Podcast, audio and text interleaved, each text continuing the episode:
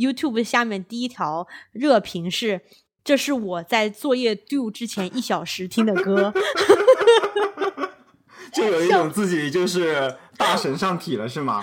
对对平台上体的感觉，觉得对，好就是我现在要高度集中，离作业 do 还有一个小时，嗯，特别搞笑，我觉得。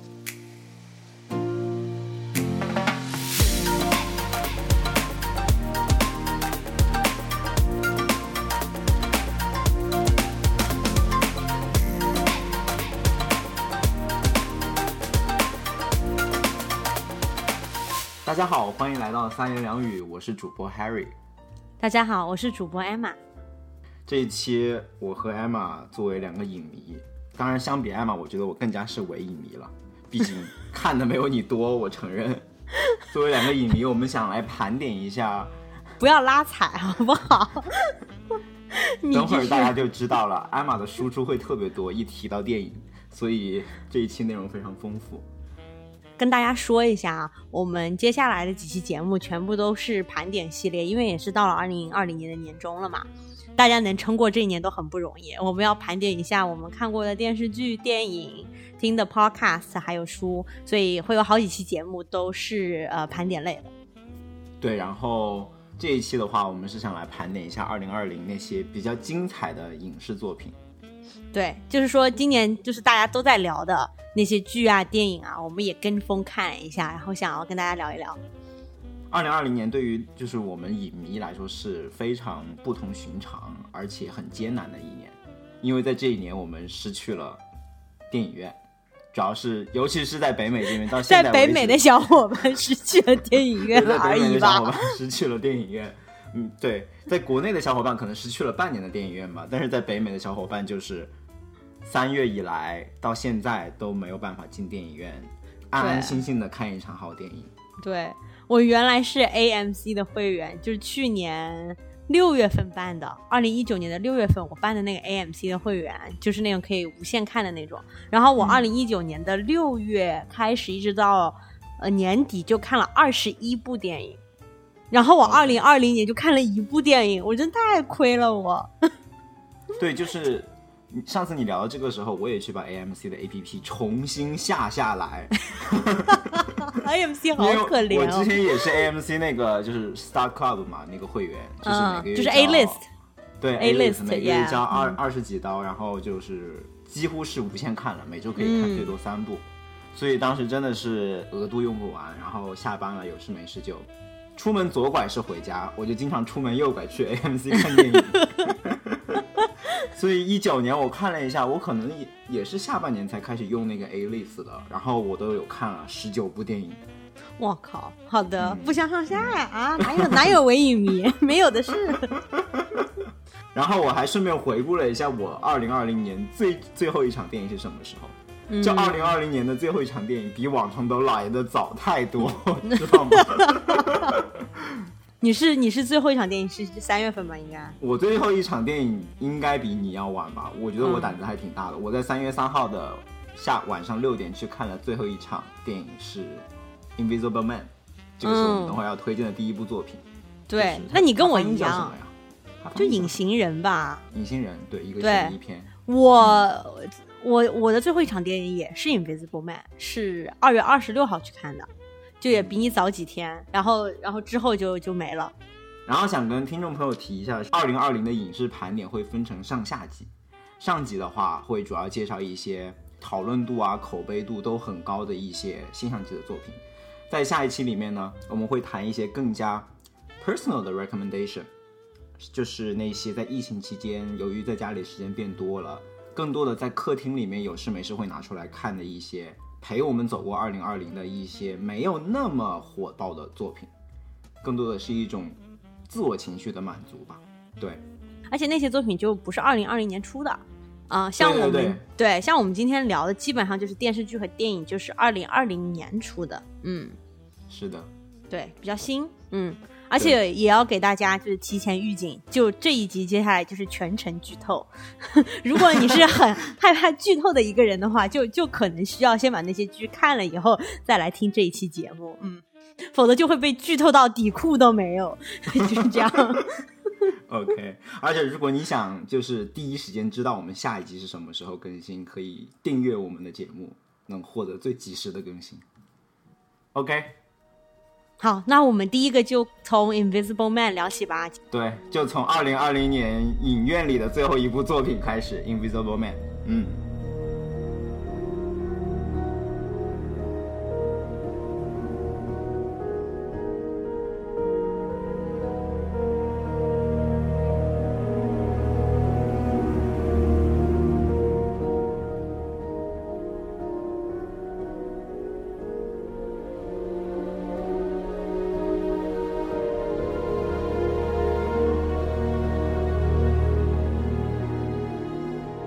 这部电影其实，说实话，我感觉不是太多，而且我豆瓣只给了它六十分。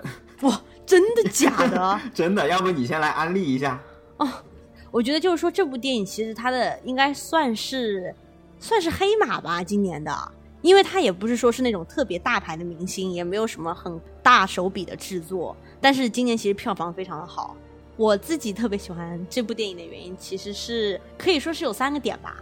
一个是我觉得女主的演技真的特别好，然后这个我们可以接下来就细聊之后，然后还有一个就是我觉得她有一些场景的设计就让人印象会特别深刻，比如说呃，她把那白色的油漆泼下来的那一刻，就是让那个隐形人现身，我觉得那个就是所有看过电影的人都不可能忘记那个场景。然后第三个原因的话，可能就是它其实是一个改编，你知道吧？就在很多年前就已经有隐形人这个这个电影，但是是很早很早以前了，所以那个时候的所谓的 invisible，它的技术就是非常的拙劣的，就是可能有个人，就是他裹了很多那个绷带，所以其实他有致敬之前那个作品，就是女主在那个精神病医院的时候，她刚进去的时候就有一个全身裹着绷带的人从一个那个病床上被推出来。那个就是致敬之前的那个 Invisible Man 的那个绷带人，但是现在他的现代改编版就是他改编的很合理，就是他用那个什么光学技术，什么无数个摄像头，就是他是融入了这个现代科技以后，让它变得合理了，对，就与时俱进的改变，嗯，它其实是一个完全在现实生活中可以说是。有这个技术就完全可以成立的一个就是恐怖惊悚片这样。OK，那照你这么说，随着技术的进步，这部片子会在不久的将来继续被改编。那可能会吧，但是我确实觉得可能就是女主的演技很难超越，你不觉得吗？我觉得首先这个女主我确实从来没有见过。这个女的就是《使女的故事》里面那个女主角。OK，Yeah，然后她在那个里面就已经演技炸裂了吗？我没有看过那个，但是他整个那个故事也是一个就是被压迫然后反抗的，所以我觉得他其实还蛮适合演这种角色的，因为你没有觉得他的长相就有点惨，对，他的长相就有点惨，不幸的长相。就是你会觉得他只是一个普通人，结果就被一个这么有钱的强势的精神变态给控制，然后一开始就是完全无法逃离，然后决定终于要逃离之后，其实也生活在胆战心惊之中。你就觉得他无论是外形还有演技本身，就是很让人有代入感，你就你可以理解他。而且我觉得最后女主就是反杀了之后，你会发现她的气质。你就又觉得不一样了，就他最后从那个房子里走出来的时候，你就觉得他美炸了，你知道吗？对，那个时候我觉得他就反客为主了，他可以成为豪宅的主人了。对，就是同样一个人，同样的长相，你会觉得他的气质就是不一样了。嗯，所以我才觉得他演的真的很好。OK。然后我我突然又想起来，就是让我印象比较深刻的还有几个点，导演特别聪明的，他用很低的成本给大家。制造一种悬疑和恐怖是怎么做到呢？就是你知道这个呃隐形人可能在某一处，对吧？所以他就会把镜头对着一个静物拍，比如三到五秒钟。嗯，也许他根本那里谁都没有，但是我就把镜头放在一个静物上三到五秒钟，你就会觉得他是不是在那里就很吓人。什么都没有了，就除了有的时候隐形人会移动一些东西。对，就是当然了，你就说如果那个沙发坐垫是被坐下去了，那你肯定可以说他在那里。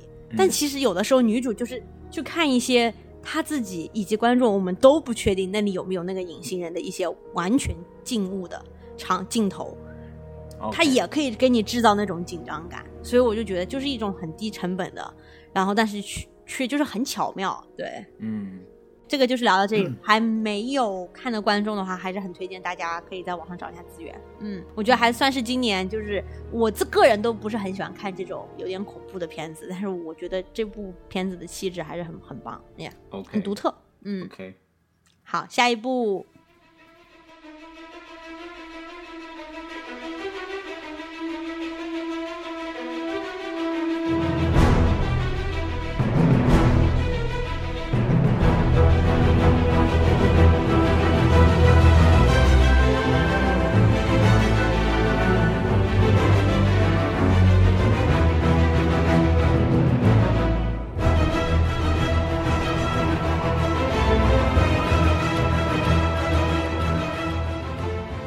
聊完了电影院里面最火爆的一部，下面聊一下最火的一部，我们就是我们看了的最火的一部网络剧吧，就是 Netflix 的《Queen's Gambit》。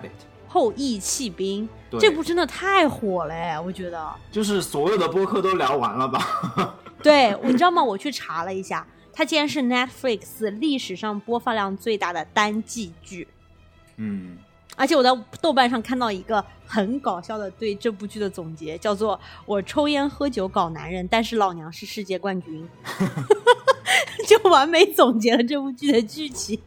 这也说明了这部剧的剧情真的很简单，就是打怪升级，最后战胜大 boss。所以我对对这部剧的评价也没有特别高。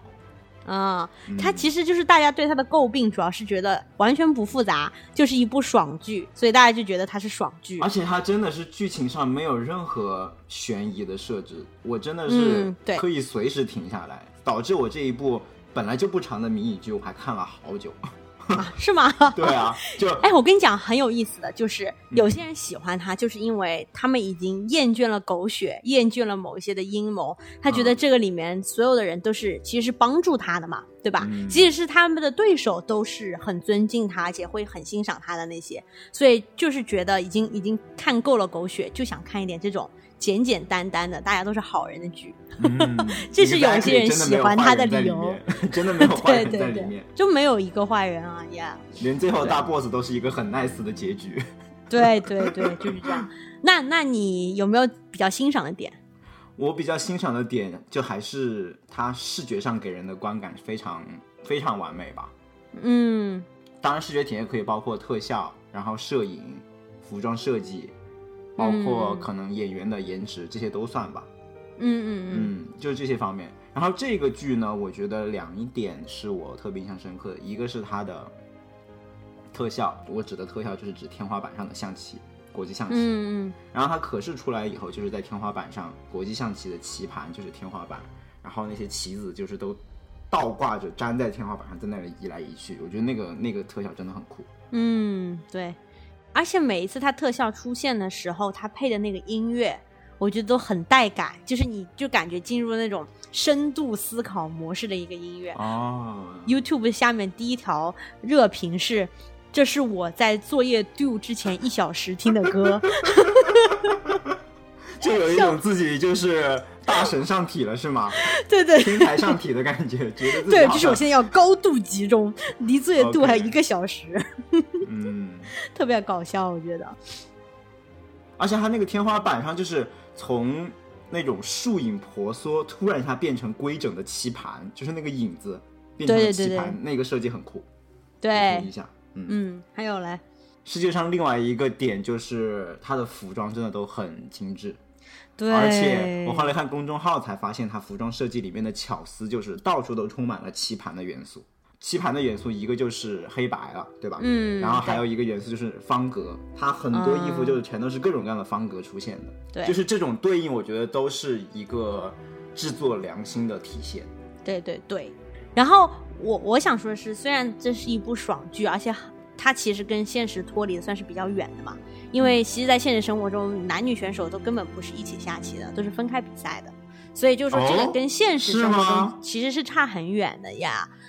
但是我还是觉得它是一部三观很正的片子，这是我喜欢它的理由。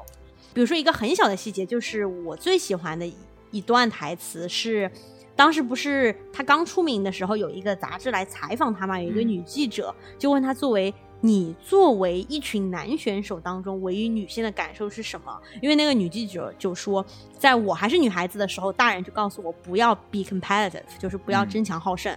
然后女主的回答，我觉得三观就特别正，她就说象棋并不总是争强好胜的，象棋也可以很美。嗯，就她没有说为什么女的不能 competitive，女的也可以 competitive，这样其实就是又落入了一个就是旧的话语体系里面。但是她其实强调的是，我不是说只是因为要赢我才要玩这个，我是因为我自己真的很享受它，我觉得 chess can be beautiful。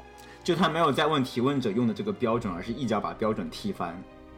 对，呃，还有一个我印象很深的一个台词，就是他在是在墨西哥吗？那边输给就是第一次输给那个嗯嗯 Bogo，、大 boss 就是那个世界第一的苏联选手，对大 boss。然后他就跟他那个后妈在那里喝酒，因为他之前都是一直是没有输过的，都是一路开挂的那种。然后，然后他就体尝到了失败的滋味，他就很不爽。然后他当时就说了气话嘛，就怼他妈妈，就说你当然是很懂失败的滋味了，因为他妈妈不是人生就很不顺利嘛。然后他妈妈就忍住了那种怒气，然后就反过来教育他说：“Now you know it too。”他没有反过来就是跟他吵架，因为我觉得一个有一些那种狗血国产剧，就两个人肯定就开始互相扔枕头，你知道吗？但他没有，他就是告诉他。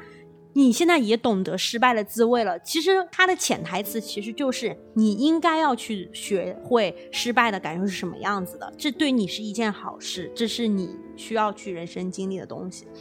嗯嗯，然后我还有一个特别喜欢就是，我觉得他不是从美国英雄个人主义的视角来去描述这个呃，就是女主的。嗯我觉得她是把对国际象棋的这种热爱是超越了国别和政治的，因为你没有发现里面他。嗯，就是就是那个长着小胡子的那个那个男主叫什么来着？Benny，对，Benny 他不是就是当时告诉女主说，为什么苏联选手这么厉害，嗯嗯嗯是因为他们是强调团队合作的，他们会彼此帮助，他们不是在个人的竞争。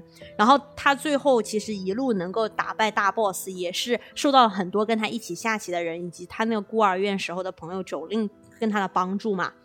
所以就是说，他其实是鼓励了这种大家互相帮助、团队合作的这么一条路径。而且你发现没有，那个里面的苏联的选手和民众的形象其实是很正面的。嗯，就那些选手跟他下完了之后，也是都是我对你非常的 respect。然后那些民众自己本身因为国际象棋在苏联人民里面的他的群众基础非常高嘛，然后他当时比赛了之后连着赢，大家也都很喜欢他，而不是说就是把两个国家的人就这样对立起来。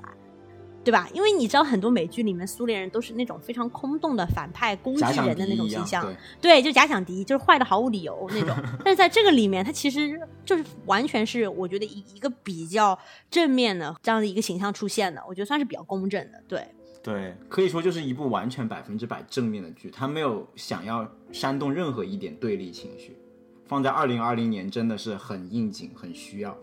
对，是的。嗯 OK，而且还有一个啊，我觉得其实挺有意思的，我觉得三观很正的地方，就是你记不记得他刚出名，然后发现可以在赛事当中拿很多奖金的时候，他的后妈，他的妈妈就主动提出，呃，做他的经纪人要拿一定的分成。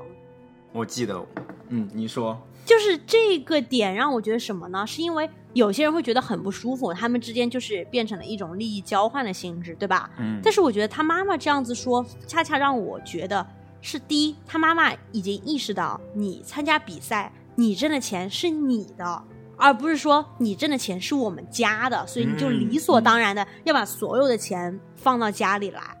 然后，但是我为你安排所有的事情，我也付出了劳动和努力，所以我觉得我提出一部分的分成是合理的。嗯，因为我们其实看到了很多，嗯，因为就是说象棋也算是一种，嗯，就是体育比赛嘛。你看到很多那些体育明星出名了之后，他们其实就是被家里面压榨和剥削。就是说嗯我从小把你培养什么，你当然比赛现在出出头了，赢的所有的钱就是应该往家里拿呀。就如果不是有这个明确的百分之多少的奖金是分给我的话，其实很多运动员他们最后给家里的钱远远高于这个比例。而且我我对那个情节最印象深刻的是他的那个回答，当他妈妈说我们要就是就是他他妈妈就 suppose 说你把奖金的十百分之十给我作为 agent fee，嗯然，后他他真的就是很快的就反应说 let's do fifteen percent，对，就那一刻我就觉得这两个人都是明白人呐、确实，嗯，然后呢，最后就是说，我觉得这个剧火不是没有理由啊。你想，他三观又正，然后女主颜值又特别高，而且本身的选题就非常好。因为这种体育竞技类的这个项目，就相当于你有两条线都会非常好看。一个是因为体育竞技项目，你这个 game 本身就会好看嘛，对吧？然后还有一个就是你选手的这个人生故事又是一条线会很好看。因为像我们的话，我们肯定是看到之后的那条线，第二条线就是选手本身的人生故事。但是我相信，就是懂国际象棋的人，他们肯定能看懂这个棋局的话，就会觉得更好看。对，所以我觉得这个剧火是有道理。嗯，他们应该能比我们看到更多的巧思在棋局上。对对对，嗯，他们都是复盘的历史上非常经典的棋局。哦，好，好，下一步。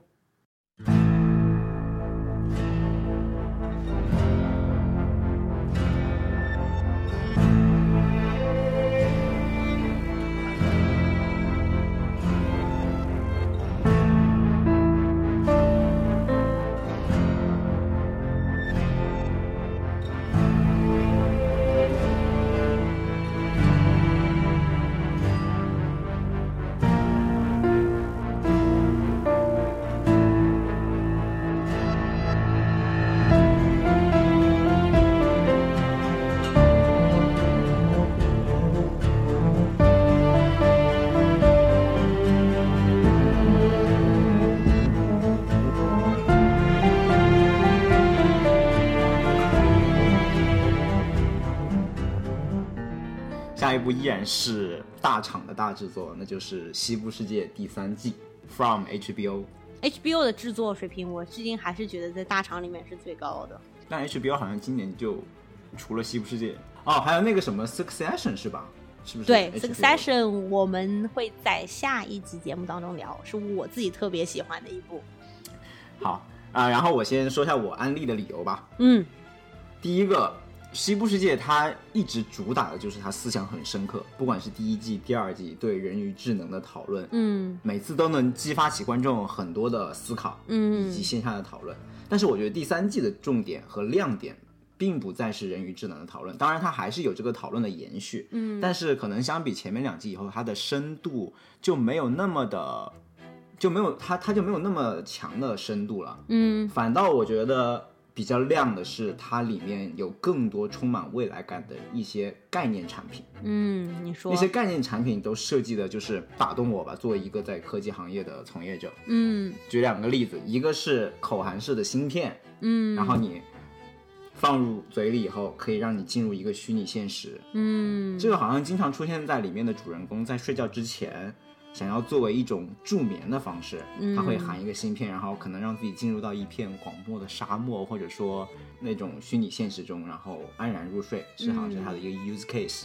对，然后第二个印象比较深刻就是它里面有一款犯罪用于犯罪的 APP，然啊，后那一款 APP 是利用了区块链的技术，然后来分配犯罪任务并进行打赏。因为区块链它的优越性就是因为可以匿名嘛，嗯就特别适合这种犯罪、这种黑色活动。嗯然后就是说，像这样的概念设计，我觉得，尤其是这个区块链分配和打赏犯罪活动这种设计，它已经不再是一个功能上的创新，而它简直就是对人类社会文明的一种挑衅或者说思考。嗯就是这种设计是可以可能会影响人类社会发展的，就这一点我觉得很厉害。对，还有一个让我特别眼前一亮，包括那整个镜头我都记忆犹新的，就是你记不记得 Dolores 有一件裙子，你可以哦，可以脱下来，对对对对对对对，我不是不是脱下来，是秒变另一条裙子。她本来是穿着一个黑色的小短裙吧，然后要进入会场了，需要一个晚礼服的装扮，她就手一拉，哦对，然后她就掉下来，一个变更那个黑色小短裙就突然变成了一件 bling bling 的长裙。对，那个真的太帅炸了，你知道吗？如果你哪天，如果你哪天在现实生活中这样出场的话，绝对是自带一百块钱的特效。OK OK OK，虽然我觉得这个可能没有那么未来感，可能因为它确实应该就是一个实体吧，应该不是特效做的。嗯但是那个设计也是让我觉得很亮、很美，嗯，然后这就是这部剧的一个亮点，就是很多这种超越现实，但是又看起来非常合理的一些概念产品。嗯然后第二个我觉得就有点 personal 了吧。第二个点就是因为这部剧很多场景都是在旧金山拍的，哦，是吗？包括那个对，比如说那个 Delos 的那个总部，它其实就是设置在旧金山，而且你在那个剧里面会看到。那个很 fancy 的 Delos 的总总部和旧金山的地标泛美金字塔同框的那个镜头，哦，这样这样是作为我一个生活在旧金山的人，就会看起来特别有代入感。嗯然后第三点就是一如既往优秀的配乐，真的是太优秀了。嗯来自我非常钦佩的 HBO 御用配乐师 Ramin Javadi。哦，嗯，我来搜一搜。《权力的游戏》也是他的配音。然后这些配乐里面，我要尤其 pick 出一一首推荐给大家。这一首是叫《Wiki Games》，这首曲子是在他们中间的一场化妆舞会，就是演奏的。这这一首音乐，我之所以觉得它好听，一方面是它旋律确实特别优雅，另外一方面是这个音乐里面是我我自认为它嵌入了很多巧思。这个音乐其实就是我们现在在放的，大家就可以听，就是我们现在在放的这个背景音乐就是《Game》，嗯，它里面主要用到了三种不同的提琴，哇，说说看。然后我在里面就是听到了，首先最悠扬的那个最高音的那个旋律就是中提琴，嗯。然后中提琴的下面还有一段也是在播放，也是在演奏另外一段旋律的大提琴，以及最底下像相当于当做背景的低音提琴就是贝斯，嗯。就你可以听听到三种不同的提琴在交织，嗯。然后他们就是各有分工，但是又在互相的侵略的那种感觉。哦，然后我想的呢，它就是对应了这部剧的它的主题，就是中悠扬的中提琴就对应了看似明媚的人类世界，嗯。而下面两个音调比较沉的低琴，就像是在暗处的两股来自 AI 的暗流，两两股 AI 的势力。嗯，在那里纠缠。哎，这两股势力，哪两股来着？我觉得两股势力就是 Dolores 和 Bernard，他们我觉得是两个不同的立场。我感觉 Dolores 就是就是那种要通过 AI 取代人类，要毁嗯毁灭人类，然后 AI 上位，嗯。就是完全要做一场革命的嗯。那种立场。嗯。但 Bernard 的话，我觉得更多的是想要人和 AI 的共存。啊嗯，嗯，我觉得就是这两股势力。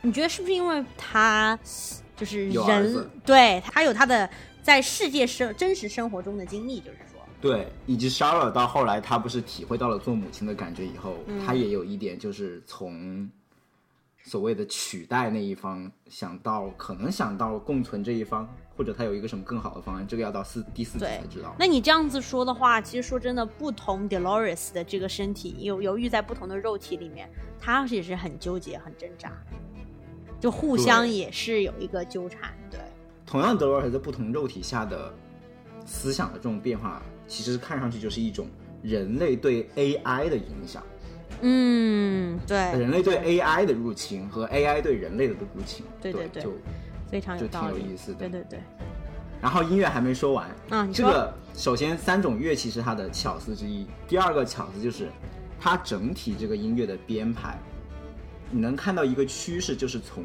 优雅到混乱。嗯。如果你听那个音乐，就是会发现它一开始是非常优雅端庄，然后很多规律性的这种旋律的这种弦乐，然后到后来就慢慢的进来了一些电子元素，就开始躁动，就最后变得有一点控制不了了。然后原来的那些规律的旋律也都开始往一些 random 的方向开始崩坏。崩坏，对，就是整个我觉得这首曲子可以说是很好的对应了整个一部剧吧。嗯，很很有意思，推荐推荐大家可以听一听。很好很好。好，下一步。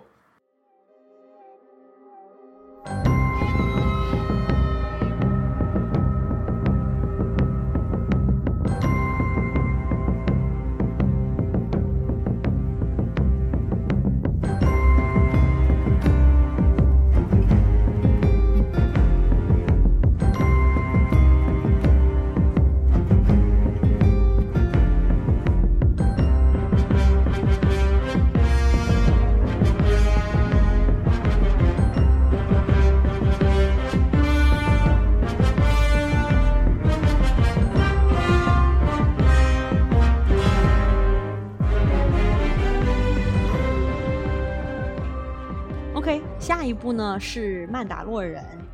其实《曼达洛人》去年就已经有第一季了嘛，然后今年是出了第二季，所以我是从今年才开始看的，就把第一、第二季就一一口气都看了。当然了，第二季现在还在出，就每周五出一集的那种。嗯，它其实就是相当于《星球大战》的一个外传，但是你不需要有任何的星战知识，你也你你还是能完全看得懂，因为它其实就是很简单的一个在星战背景下的公路片，西部公路片吧。因为我们一开始也会放一个那个背景音乐，大家也听到了，就是完全是西部风格的那种。然后主角就是曼达洛人，然后呢，他其实本身就是一个赏金猎人，然后结果他有一次去完成他的那个赏金猎人的任务，就去抓他的那个目标的时候，发现抓到了一个 Baby Yoda，然后他就觉得我不能把这么一个。这么可爱的，而且还有原力的 Baby Yoda 给交给坏人，因为当时让他去，呃，派他去去抓的那个是帝国余孽，所以就是反派，啊，于是他就带着这个 Baby Yoda 就开始逃命，所以每一集就是他在不同的星球上遇到的这些逃命的故事，所以就是一个以星战为背景的西部公路片，嗯。嗯。即使不是一个星战迷，我对星战里面的时间线也搞不清楚。但是我觉得，就是它的情节很简单，你完全就看得懂，而且它的制作水平实在是太高了。就是我们之前讲的那些，不管是 HBO 出的还是 Netflix 出的，就是你的制作水平还是没有办法跟这种大的电影制作公司比的。因为它的每一集都是一个电影的水平，它完全你就一看就是 OK，对，它不是电视剧的那种制作，人家就是电影水平，你每一集就是一个电影的那种，然后你每一帧的画面就完全是壁纸，因为他们的这个在制作上面的投入非常非常的高，而且其实你会发现，星战里面他请的演员都不是那种特别大牌的，他不会把钱砸在明星上面搞一个超级大牌的人，然后那个曼达洛人基本就是，因为曼达洛人有一个信条，就是不能在呃，人面前把头盔摘下来，所以你是永远看不到男主的脸的。他就有一次，唯一要把，呃，要把头盔摘下来的那一刻呢，是因为他头部受伤了，然后有一个机器人愿意为他疗伤，所以他在机器人面前，他把那个头盔摘下来了。然后你就看到男主其实是《权力的游戏》里面的那个红毒蛇那个演员。OK，你你记得吧？就是那个被锤死的那个。嗯嗯，这个很有意思啊。他如果都一直戴着头盔的话，那演员都面无表情吗？他不仅面无表情，他连台词都没有几句，你超级搞笑的，就是字幕组就是超级容易的，就是翻这个剧的字幕组很容易，因为你其实你看的就是他极其简单的情节，但就是这样，我觉得还是就那个呃辅道画、音乐什么的都制作就真的是太美了，嗯，所以又是一部爽剧，听上去。也不是说一直都是顺利的啦，嗯，而且就是说，如果你有星战知识的话，肯定会呃会觉得更开心。为什么？因为它里面有很多的点会 refer 到就是星战里面的一些一些点嘛。哦，所以就是如果你是星战迷，当然也会更好。但是我觉得你不是星战迷，你就每个星期你都可以看一个三十到五十分钟的电影，那也完全没问题啊。嗯，对。所以我感觉这部剧就是在家里。给你体会，给你提供了最接近影院的体验。对，非常有道理。对对对，完全就是这样。白的味就是对于他的这个音乐的那个作曲人，他其实之前也是做了那个 Black Panther 的。哦。我也觉得很好听。然后他这一次的那个作曲，就是他那个主题曲，是一开始是完全西部风格的。然后之后，他到了高潮的部分，他又变成很那种，就相当于有一些什么元号啊那些进来，就变得很星战了。他就跟星战的那个。呃，主题曲联合起来就变得非常正面光明的那种。大家听的时候可以从里面找一找西部元素和星战元素。对，就是这样子。对，嗯。OK，那就来到我们的最后一步。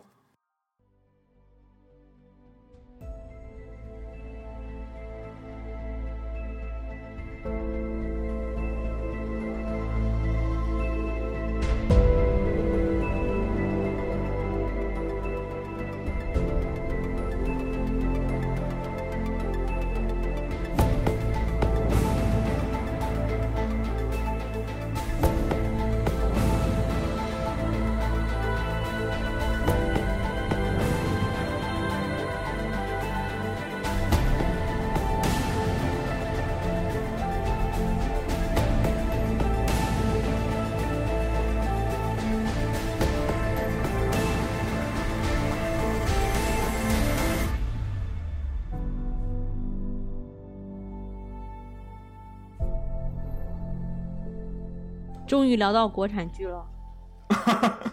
其实今年国产剧的现象级的剧还蛮多的，你别说。对我们把国产剧放到最后，并不是说它就是最不重要的。Last but not least，今年国产剧其实有非常好多的好的作品出来，而且也是让我很惊叹的一年。